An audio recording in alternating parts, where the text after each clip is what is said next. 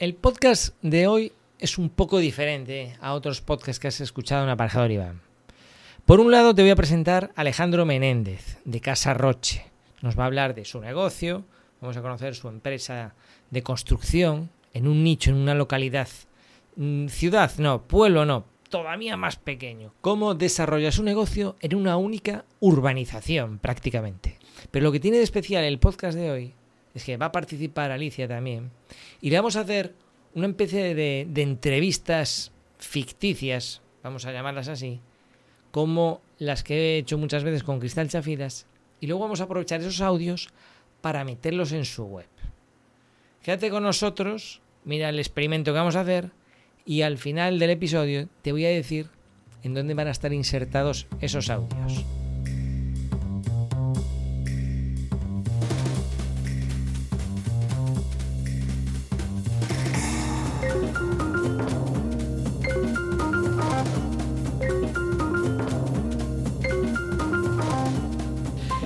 Pues es un honor para mí presentar a Alejandro eh, de Casa Roche.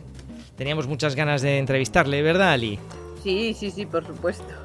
Y bueno, Alejandro es miembro de la academia, hemos estado trabajando en su web, ahora estamos haciendo weberciales para él. Alejandro, ¿qué tal? ¿Cómo estás? Hola, ¿qué tal? Buenos días, Alicia, Iván. Preséntate un poco para el que no te conozca eh, quién eres, a qué te dedicas, en dónde estás ubicado.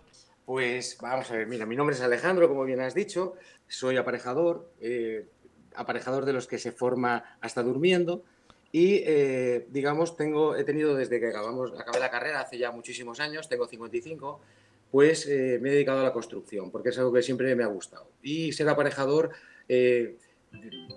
siempre he creído, incluso en la fase estudiante, que era la mejor formación para poder eh, desarrollar una, vocación del tipo ser constructor. Por lo tanto, siempre me he dedicado a ello, es decir, empecé con pequeñas reformas, hacía baños, cocinas, y ahí fui desarrollando hasta tener una empresa, digamos, de tipo pequeña, una empresa pues de 15, 20 trabajadores. Y bueno, con todos los devenires de las crisis, que todo esto es como cíclico y es como pues por, por, mucha mesura y por mucha prudencia que siempre he querido tener, pues la última crisis fue la que me trasladó hasta Cádiz, porque yo todo mi trabajo lo he desarrollado en la provincia de Alicante, y eh, digamos, eh, fui a Madrid y saqué esa famosa lista de la gente que te ha llamado, que quería hacer algo y eh, no podías porque estabas muy ocupado con otras prioridades. ¿no? Entonces, recurriendo a eso y en muy poco tiempo, pues encontré a través de un cliente, otro cliente que tenía una casa en Roche. Roche es una urbanización, digamos, de lujo, tipo Soto Grande, tipo Vista Hermosa, tipo La Moraleja, que está ubicada en primera línea de playa en la costa de Cádiz. ¿no? Entonces, eh, a través de esa obra, pues me di cuenta que había un mercado. Es una urbanización de 1.500 parcelas y encontré que a pesar del aislamiento, a pesar de la distancia, aparte, a pesar de toda la desconexión, iba a poder permitir seguir desarrollando, ilusionarme con el tema de la construcción, que es lo que siempre me ha gustado. ¿no? Entonces, a nivel personal, me tuve digamos, mm, pocas limitaciones y me establecí aquí. Y llevo 10 años y pues sigo haciendo lo que hacía siempre, pero ahora, digamos, ha tomado un cariz de más especialización. se trata solamente de vivienda unifamiliar y normalmente de segunda residencia. Y, digamos, pues aquí estoy desarrollando toda esa actividad. Una actividad que comprende tanto desde asesorar y cuidar mucho la, fase de compra, como toda la fase de arquitectura, lo que viene a ser la dirección facultativa y la construcción. ¿no? Digamos que doy todo ese servicio y luego una vez finalizado no es lo de que pasa siempre, bueno Alejandro, ¿y ahora qué va a pasar? ¿Dónde te vas? O sea, que queremos verte más, ¿no? Y entonces, pues bueno, como me ha pasado siempre, he ido dejando amigos detrás de un cliente y aquí, aparte de eso, luego doy un servicio de mantenimiento que al fin y al cabo, desde las pequeñas cosas como la custodia de llaves, etcétera, etcétera, pues le da cierta satisfacción al cliente poder contar también con ese servicio. ¿no? Y básicamente, que me enrolla mucho, ese sería casi el resumen de la trayectoria y lo que hago hoy. Wow, oye, chapó, es como el discurso del ascensor, pero vamos, de, de carrerilla, ¿eh? Si alguien tiene dudas sobre qué tipo de obra realiza Alejandro, le invito a que vaya a ver su página web, recién estrenada página web casarroche.com, porque ahí uno se puede hacer una idea de, la tipología de obra eh, con la que trabaja Alejandro. Y bueno, lo bueno de trabajar en viviendas, digamos, de, tipo lujoso, pues es que, claro, eh, se trabajan con buenos materiales y, que no es el Roca Victoria, ¿no? De toda la vida lo que, lo que instala, sino habrá mucho lavabo suspendido, mucha, mucho azulejo grande, bueno, virguerías, porque al final es lo, lo que demandan estas viviendas. Em, ¿qué, servicios, o sea, qué haces? ¿Reforma? ¿Haces también obra nueva? ¿En qué estás especializado? O sea, digamos que eh, el, mercado en Roche está eh, prácticamente eh, rueda alrededor de lo que es la reforma integral.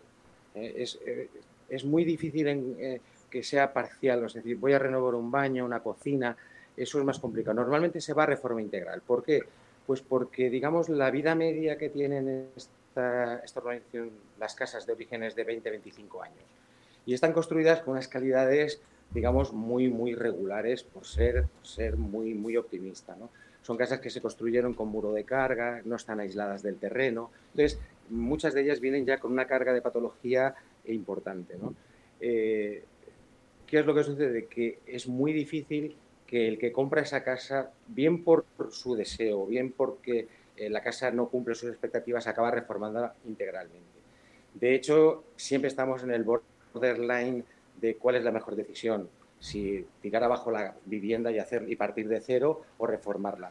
Ahí siempre, siempre, esto es psicológico, debe ser muy, muy nuestro, eh, hay cierto vértigo a, la demolición. Es decir, cuando tú compras una casa una parcela, es muy difícil que, mm, por mucho que se argumente, incluyendo el tema costes, eh, admitan, vamos a demolerla. Sí, no vaya a ser que luego no me dejen construirla, ¿no? Será lo primero que piensan. Sí, sí, yo creo que también hay vértigo por sí, porque se intuye, eh, primero psicológicamente, yo creo que es una cuestión psicológica, ¿no? Es decir, ¿sabes? Es como la fase de demolición, ¿no? Pues es una fase, eh, la, fase de la intervención quirúrgica más, más escandalosa. No, pero es que además, visto lo visto, que no te extrañe que tiras la casa y cuando vas a empezar a hormigonar te viene uno con la ley de costas que ahora está tres, que ya está, habría que tirar la urbanización entera, ¿sabes? Y ya y tienes que poner una caseta de madera prefabricada. Yo tendría esa, yo también tendría ese miedo, ¿eh? Dime, dime, perdón, Iván. Digo que yo también tendría ese miedo. Ah, porque, porque está pasando. Mira, Alejandro, oye, eh, cuéntanos un poco ahora, eh, que ya, ya, sabemos a qué te dedicas, em, el tema web. ¿Tú tenías página web? ¿Ya habías tenido alguna página web con, alguna de tus empresas o, no? Bueno, bueno, como todo en la vida no se hace bien, el tema de la página web es algo que no he hecho bien. Eh, no he hecho bien ¿por qué? porque lo que he tenido es una... Primero no he creído en lo que me podría aportar una página web, que es el primer gran fallo catastrófico. Entonces, que eso también a mí me, frustra mucho porque he intentado siempre estar muy pendiente de todo lo que acontece e incorporarlo a mi actividad. Pero la página web se me quedó totalmente en el carril lateral. Entonces, hice algún intento tipo alguna página web gratuita o tipo Google, pero... Sí, como las de Blogger y tal. Sí, pero sin ninguna, sin ninguna intención, es algo, simplemente más como tarjeta de visita. O sea, está tan obsoleto en mí lo de la web como una tarjeta de visita, ¿no? Entonces, ¿qué es lo que sucede? Pues que fue conocerte a ti, fue empezar a hablar de todo este tema y surgió pues el convencimiento de que esto era, era necesario. Pero claro, era necesario hablándolo. Eh, a la media hora de hablar contigo ya pasó de ser necesario a ser vital, ¿no? Y luego ya, conforme hemos ido trabajando y desarrollando todo esto, era estimulante. O sea, uno se levanta por la mañana y dice el café y voy a hacerle el texto a Iván, ¿no? Porque yo quiero tener esto, ¿no? Y, es así, ¿no? Y, así lo he vivido y luego pues el resultado pues acompaña. Hay, hay una parte eh, que tú siempre insistes, mucho, que es muy tormentosa, que es intentar estar con las manos en los bolsillos para no tener la tentación de hacer cualquier cosa de esas que nos reímos tanto del tipo de letra, esta foto, ahora cámbiame esta foto, ahora el diseño, sí el diseño tal. Y luego el diseño ha llegado atrás, pero está claro que lo que es la hiperestructura era lo, necesario. sí, el diseño, el diseño ha llegado y de la mano de un profesional que es como debe ser. Porque sí que es cierto que, que, hay herramientas hoy en día que aparentemente facilitan esto del diseño, como son los constructores visuales, como Elementor, Thrive Architect, hay muchos. Y, y yo en su momento pensaba que era pues una buena alternativa. Lo que pasa es que al final todo tiene que tener pues una armonía. Y claro, con estas herramientas tú lo que pones son, son como prendas de ropa, ¿no? Pero claro, si al final no, no tienes una idea del conjunto y, coges unos zapatos bonitos, pero que no pegan con el pantalón y con la camisa y tal, al final tienes un, un cromo. Y esto es lo que pasa con las páginas web y estas herramientas que sí que facilitan mucho. Ah, mira, solamente es pinchar y arrastrar. Ah, mira, puedo poner yo la imagen. Es decir, uno se siente empoderado y dice, jo, va, pues no es tan difícil esto de tener una web. Lo que pasa que, visto la diferencia entre cuando lo toca un profesional o no, pues vamos, es como lo de los jardines, pues como cuando haces una chapuza en casa. O, te viene el carpintero a hacer los muebles o los haces tú. No, no hay color si lo toca un profesional. Mira. Así es. Eh, Yo, perdona, perdona, que quería comentarte que creo que es importante. Eh, normalmente eh, la primera idea que me vino con la web es lo de mostrar lo que hago. ¿no? Yo creo en lo que hago, quiero que lo vea todo el mundo. ¿no? Entonces, esa, esa primera intención donde, eh, por deformación técnica, dices, bueno, que vean el estado actual, que vean cómo se hizo y que se vea cómo quedó terminado. ¿no? Y entonces dices, bueno, el antes, el después, eso quiero, quiero que se vea, quiero que se vea, quiero que se vea. Pero también es verdad que luego esa idea se ha transformado en otra, que es que yo lo que quiero es que la web se parezca lo más posible a cómo soy yo, a lo que doy y lo que no doy, a qué, cuál es, qué es lo que se van a encontrar detrás de una página web. ¿no? Y entonces, el introducir todos los elementos que, que, tú has hecho que sea posible, ¿no? pues a mí es lo que me ha hecho convencer de que es un acierto tener una web que sea realmente un espejo de lo que tú haces y de cómo eres tú. Luego, ese elemento ya entra en juicio y valoración de un cliente, pero tener esa transparencia de decir, bueno, es que lo que yo he visto en tu web ¿eh? es exactamente lo, que luego ha sucedido cuando te he conocido. Sí. Eso para mí era importante. Sí, sí, está eh, totalmente de acuerdo. Claro, vamos a ver. Eh, mm, hay, hay profesionales y empresas que no tienen mucho que mostrar y a veces acuden a la web como diría yo, como poniéndose un disfraz de algo que todavía no son. Es decir, esto pasa eh, pues imagínate, alguien que se quiere independizar de una empresa constructora y montarse por su cuenta, entonces dice, va, lo primero que tengo que hacer es tener una web para mostrar que soy, y entonces tira mucho del diseño, del texto amable, pero tampoco tiene mucho que aportar. Y entonces acuden a la web como, como salvavidas. Esto lo, he visto yo. Como decir, aquí puedo ser yo mm, multiplicado por 20 porque en la web puedo poner cualquier cosa. Pero esto también se nota. Se nota. Esto, yo muchas veces comparo la web como un árbol en el que tenemos una estructura, un tronco, unas ramas, y luego lo que muestras pueden ser de tipo flores o de tipo manzanas. Las flores es una posibilidad y a veces, por ejemplo, tengo un cliente que decía, mira, quiero mostrar los proyectos de arquitectura, quiero mostrar también una parte del cálculo de estructuras y me interesa empezar a mostrar tema de Passive House. ¿no? vale, bien, tú tienes mm, dos o tres manzanas y tienes una flor. ¿Qué es la manzana? La manzana es algo que tú puedes ya saborear inmediatamente. Eh, cuando vas a tu web y ves como en la tuya obras hechas, tú tienes ahí manzanas, tienes productos finales. Pero si tú ahora de repente dices, ah, me quiero introducir en el mundo del Passive House o, o en el home staging, pero todavía no he hecho nada, bueno, pues ahí sí, tenemos que hacer un ejercicio de, pretensiones. Yo quiero dedicarme a esto, voy a ser un buen profesional, etcétera. Es más complicado. Entonces te decía, hay, hay mucho profesional que acude a la web un poco como salvación y luego está el extremo opuesto, que hay mucha empresa con muchos años de experiencia, muchísimo contenido, y que como ya está en la rueda de adquirir clientes por el boca a boca, aunque a veces no sean los más adecuados porque vienen con los mismos vicios que sus compañeros, esto que, o que sus anteriores clientes, ya vete a este porque este es barato, dile esto, apriétalo porque al final dile que vas de mi parte y todo eso. Tampoco acuden a la web porque mm, ya tienen trabajo. Pero en el, eh, este, sobre todo este último grupo de empresas eh, que tienen mucho que mostrar, como puede ser tú, cuando nos enviaste los álbumes de fotos, wow, pero ¿cómo tenías todo esto sin enseñar al mundo? cuando hay tanta gente que, quiere usar la web para enseñar y, no tiene web, y, y, tú estabas en este grupo que tiene el material y es consciente de que es interesante mostrarlo.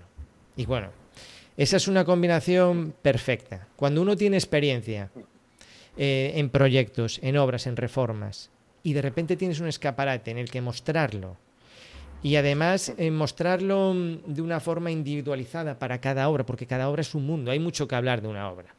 Es lo que estamos promocionando ahora como el servicio webercial, que es como un folleto de una obra entera en la que tú puedes poner las fotos, los textos y algo que vamos a experimentar en este podcast, que es grabar un pequeño audio que luego vamos a insertar en la web. Yo tengo la misma visión. Yo creo, yo creo mucho en nuestra profesión.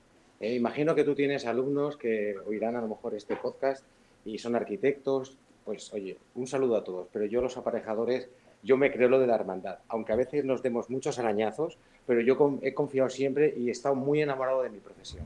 Y eso me ha hecho eh, desarrollar un trabajo que a mí me ha hecho feliz. A mí, con todas las desgracias y fortunas, me ha hecho feliz. Entonces, eh, creo que somos gente muy bien preparada, somos muy adaptativos. Las crisis han demostrado lo adaptativo que es un aparejador.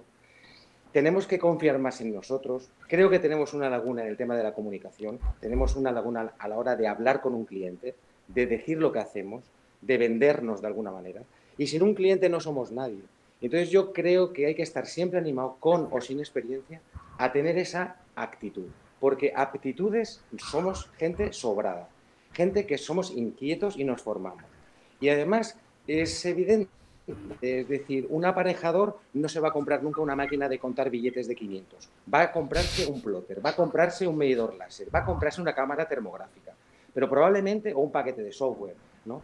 pero probablemente no haya pensado todavía que tiene que comprarse una máquina de contar billetes de 500 porque le va muy bien. ¿no? Bien, eh, esa actitud es la que hay que tener. Se tenga una experiencia, es tener ese objetivo. El objetivo de saber que somos una pieza, estamos en un límite donde el que hace las cosas, nosotros somos capaces de gestionarlo. Somos incapaces de poner un metro cuadrado de ladrillo, pero sí sabemos cómo es todo el proceso y sabemos cómo se hace bien y cómo se hace mal. Y eso lo podemos controlar. Simplemente es introducir el, tema de queremos gestionar un proceso de obra, pero gestionarlo, no solo dirigirlo, no solo opinar técnicamente, sino llegar a gestionar económicamente el proceso.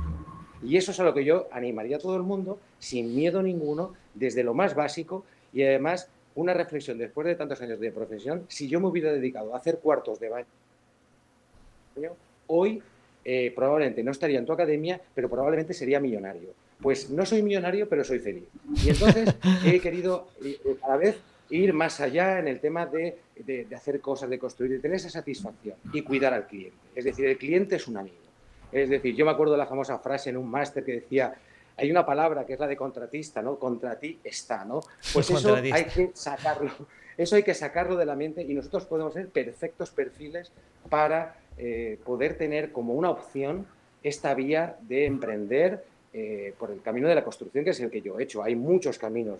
Un aparejador tenemos muchos caminos que, desarrollar. Y lógicamente, volviendo al núcleo de esta conversación, pues la página web era algo que me había quedado en paralelo. Siempre uno confía en que uno, pues, eh, por el mercado que conoce, por las referencias, porque piensa que simplemente al final lo bueno asomará.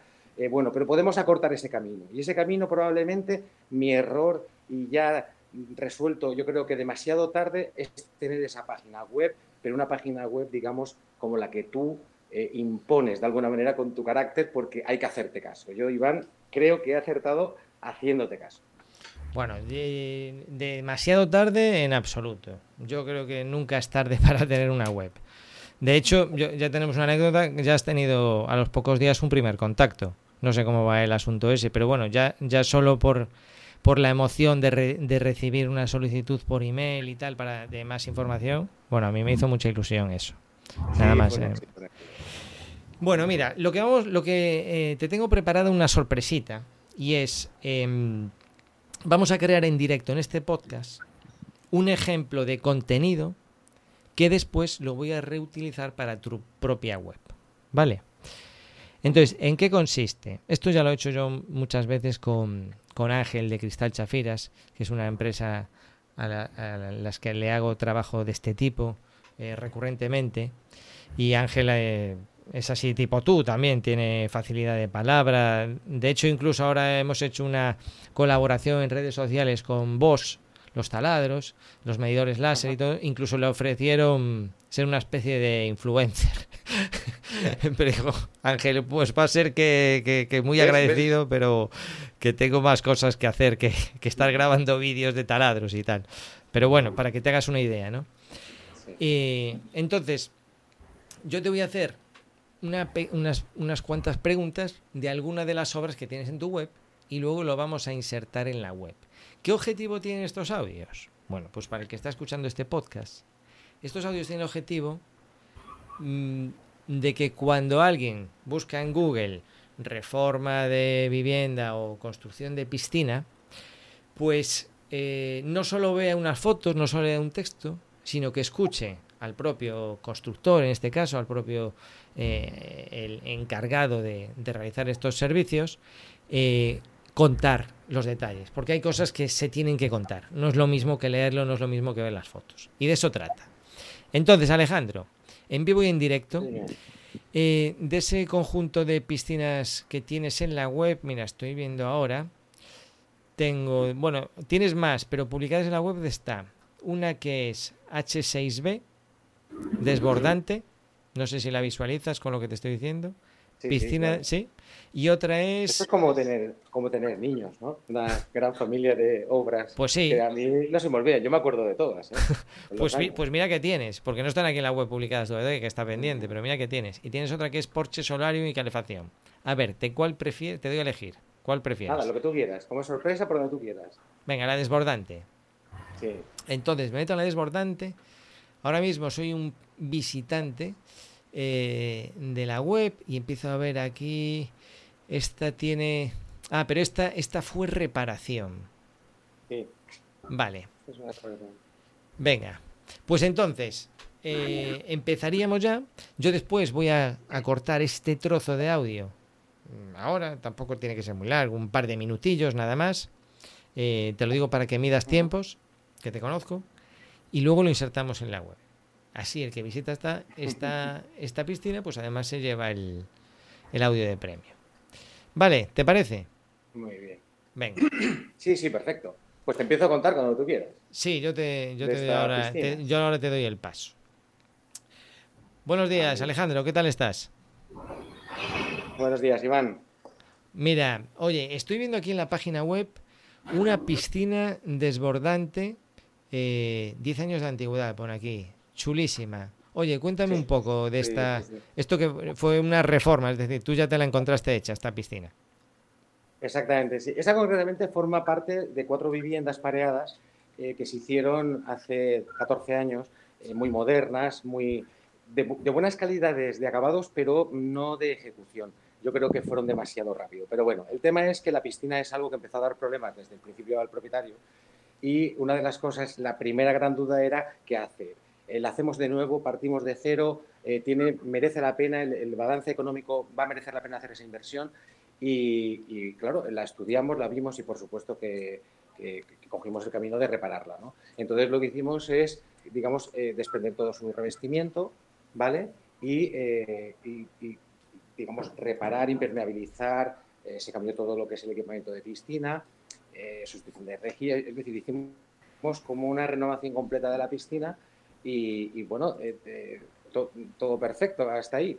Y luego la parte de ampliación de Solarium y todo esto, como sí que ya el tema de juntas no era un mortero adecuado, etcétera, etcétera, utilicé un producto de Sica, que es, eh, digamos, una junta en acabado muy fino, con todas las reservas, porque era una capa muy fina. Oye, hicimos una prueba, confiamos en el producto y, bueno, a un resultado, porque esa obra, si no recuerdo mal, es de 2012, ¿no? Y vamos, funcionó muy bien. Oye, las, eh, ya estaba formada la escalera también, ¿no? sí, sí, todo eso, sí, eso sí. ¿Y qué dices? ¿Que el revestimiento lo, lo arrancasteis, el gresite, o no? Sí, sí, sí. Ahí lo que pasa es que en la web no te aparece, no te aparece todo el procedimiento.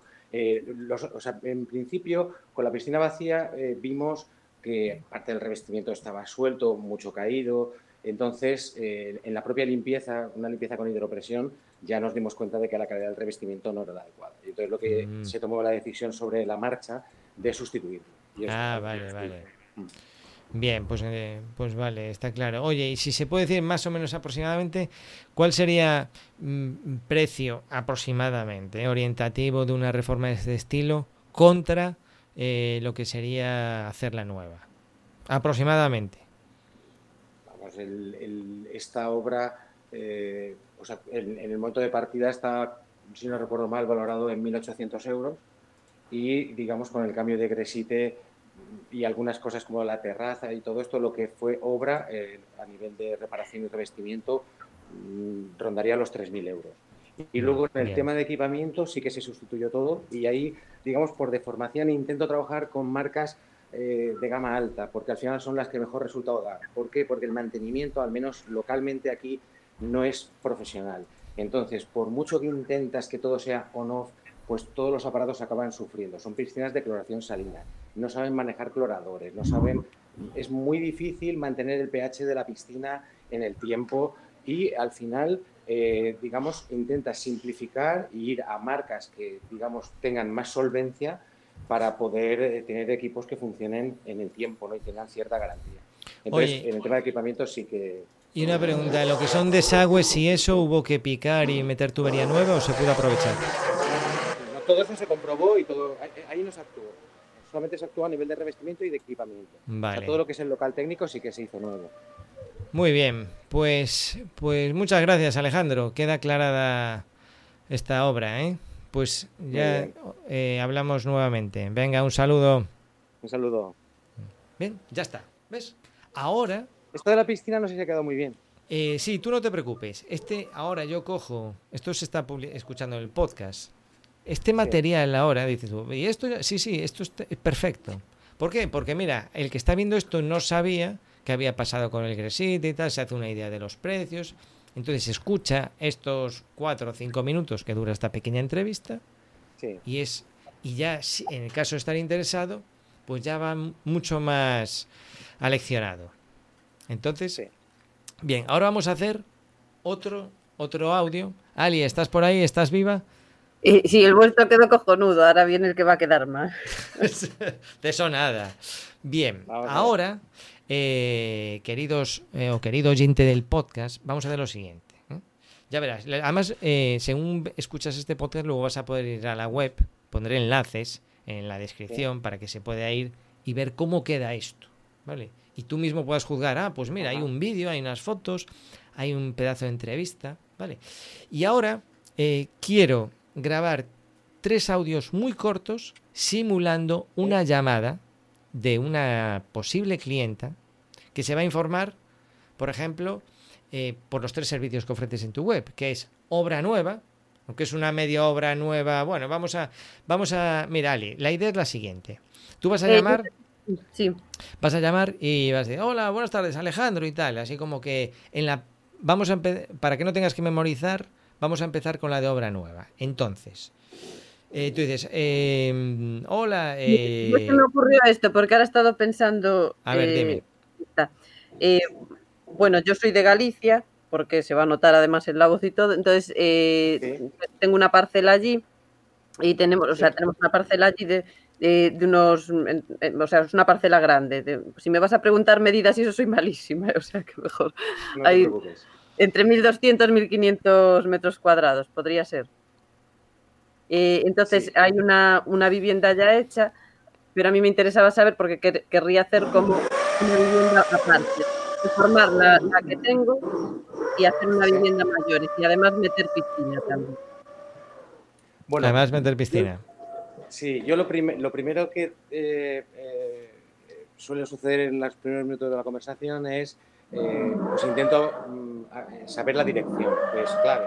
Entonces, la dirección me da mucha pista porque como la organización es grande, pero llevo muchos años, pues es muy fácil que conozca esa ubicación. Y entonces en, este, en esta primera presentación al margen de... Habla todo lo alto que puedas, Alejandro, por favor, para que se te oiga bien. Me refiero que al margen de, eh, digamos, poder hacer una presentación breve de, mi perfil, y dónde estoy y básicamente los parámetros principales, ¿no? Pues que tengo una empresa, que resido aquí todo el año, etcétera, etcétera. Ya tengo la localización, probablemente la localización me da mucha información y esa información siempre, en la medida que es posible, intento vincularla a cosas que he hecho próximas que probablemente eh, han sido visuales para ese cliente que me está llamando. Vamos a ver, ¿qué calle podría decir? Di una calle cualquiera al azar. Pues, por ejemplo, Mónaco 20. Venga, Ali, tú le dices que cuando te pregunte, es Mónaco 20. Y tú, le, entonces Alejandro, le preguntas si se podría ir a visitar, ¿no? Y, Ali te puede decir que los vecinos tienen una, copia de la llave, que lo, Ali, que lo no podrías gestionar, ¿no? Sí, pero eso no es habitual. Lo habitual es que lo, habitual, lo más habitual es que muchas veces eh, te hacen la llamada ya desde su ciudad de origen. Es más difícil que estén todavía aquí. Cuando están en Roche es muy fácil porque yo inmediatamente convoco una primera visita. Pero una primera visita que muchas veces se produce en el mismo día. Es decir, oye, que eso es la proximidad. O sea, es decir, me llaman a las 11 y 20, oye, pues quedamos a las 11 y media. Me acerco ahora. Ningún problema. Entonces, ¿qué es lo que sucede? Que ahí ya, digamos, esa conversación telefónica se interrumpe ahí y, digamos, ya en mm. su propia casa, que es siempre las primeras reuniones, lógicamente, allí, es donde ya puedes desarrollar eh, pues todo lo que hemos hablado. De... Bien, pues como solamente va a ser un ejemplo, o sea, yo lo que pretendo con este audio, con el objetivo de ayudar a la web, Alejandro, es que alguien que esté viendo la página Silo, la página de categoría donde tú hablas de este servicio de obra nueva, escuche va a ser muy breve, dos minutos y diga, ah, yo, quiero hacer como Ali, quiero llamar y que Alejandro me cuente esto, porque además ya sé que le voy a preguntar. ¿Vale? Vale. Entonces, Ali, tú llamas, hola, eres Alejandro, tal, mira, me han dado tu teléfono y tal, mira, tengo una parcela y le cuentas esa movida que estabas diciendo. sí, normalmente eh, una de las cosas eh, que suceden en los primeros minutos de conversación es que el cliente o la cliente me dice eh, si tengo capacidad para hacer la obra que ellos quieren, eh, intentan preguntar si en el plazo que ellos quieren puede ser posible. O sea que sí que es verdad que al principio, aparte de hablar de la obra, eh, sí que preguntan mucho por el tema del, plazo, porque normalmente son obras que se preparan sobre todo para poder empezar a disfrutarlas en Semana Santa, hacia el verano. Entonces, ellos siempre preguntan eh, si estamos en plazo, si creo, si creo que esa obra va a poder hacerse en ese plazo, etcétera. etcétera. Vale, Ali, tomas nota, ¿no? Venga, pues vamos allá, chicos. Recuerdo, eh, primera llamada, eh, empiezas hablando tú, Ali, y yo después aprovecho este audio y lo pongo en esta página de servicio.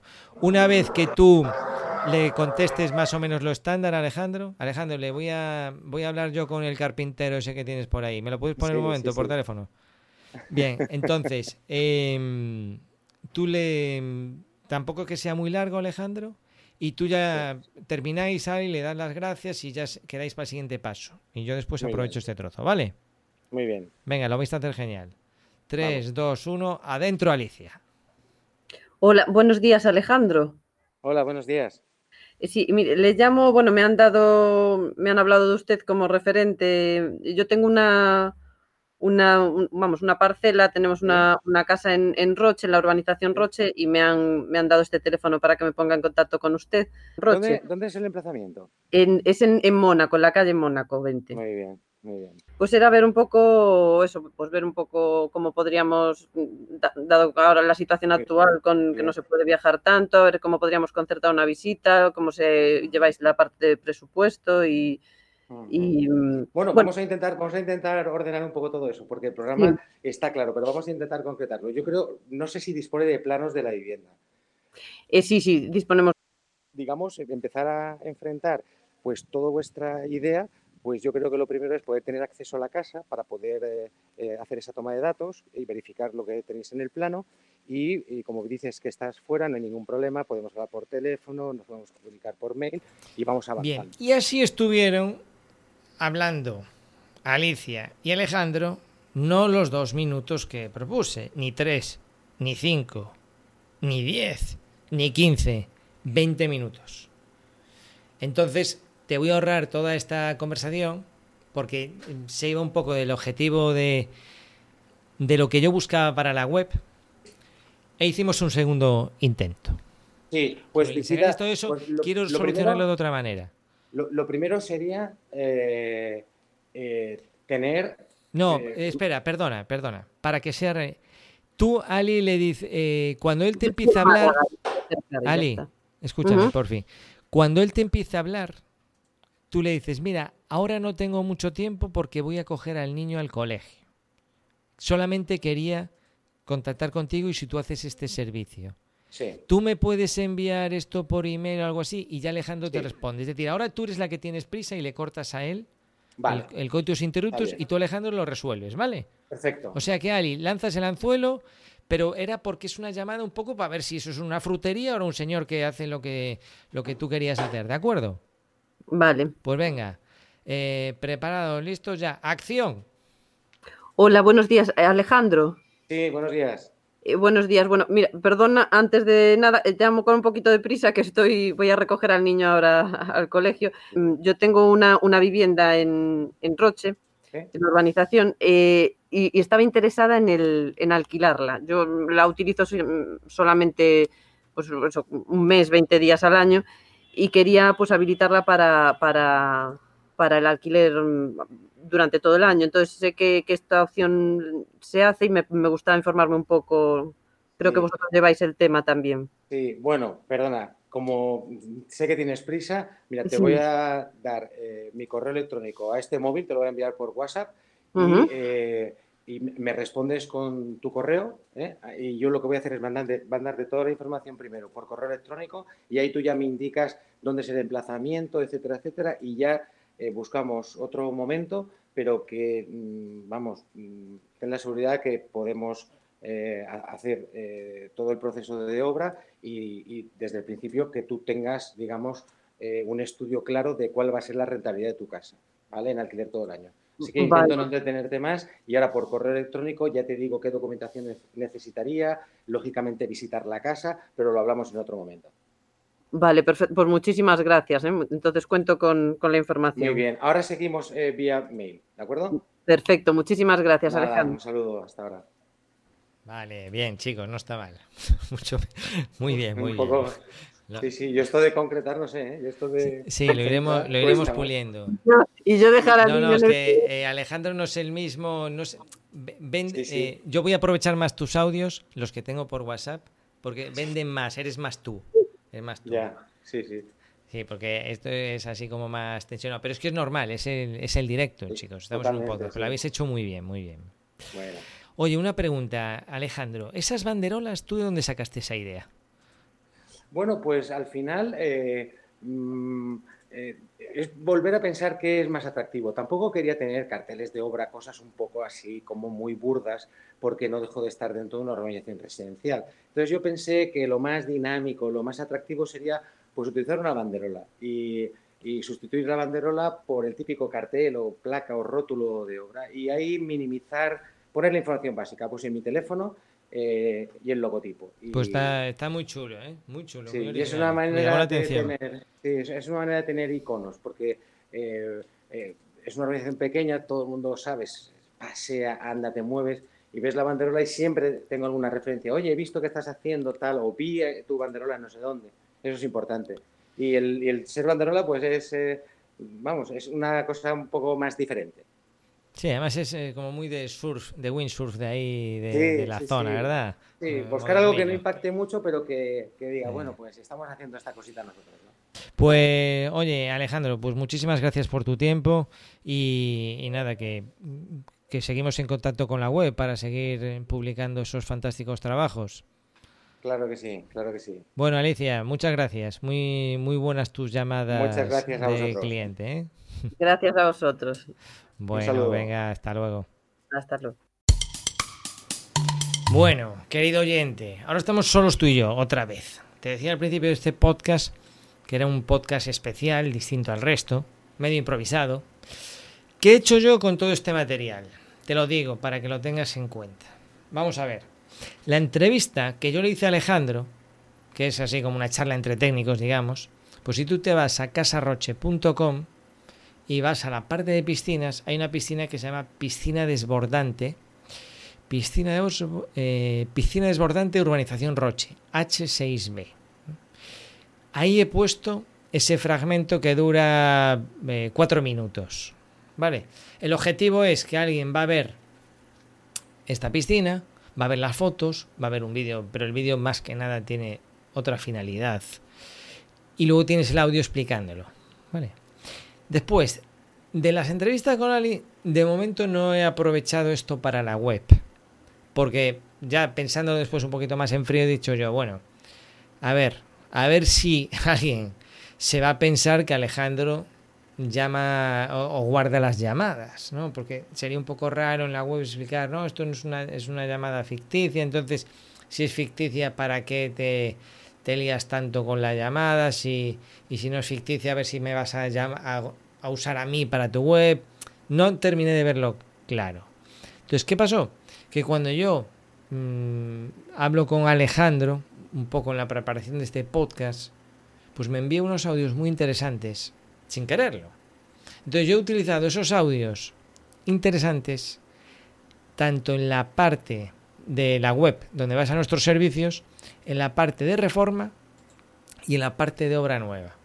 Y creo que quedan bien porque son, vas a notar a un Alejandro mucho más relajado, no como la encerrona que le hice, es culpa mía por, por la encerrona, además se ve que él también está eh, trabajando con obras detrás y tal, y es totalmente culpa mía, lo asumo. Sin embargo, los audios que él me había enviado previamente es más, más él mismo. Y esos audios son los que he reutilizado en su web.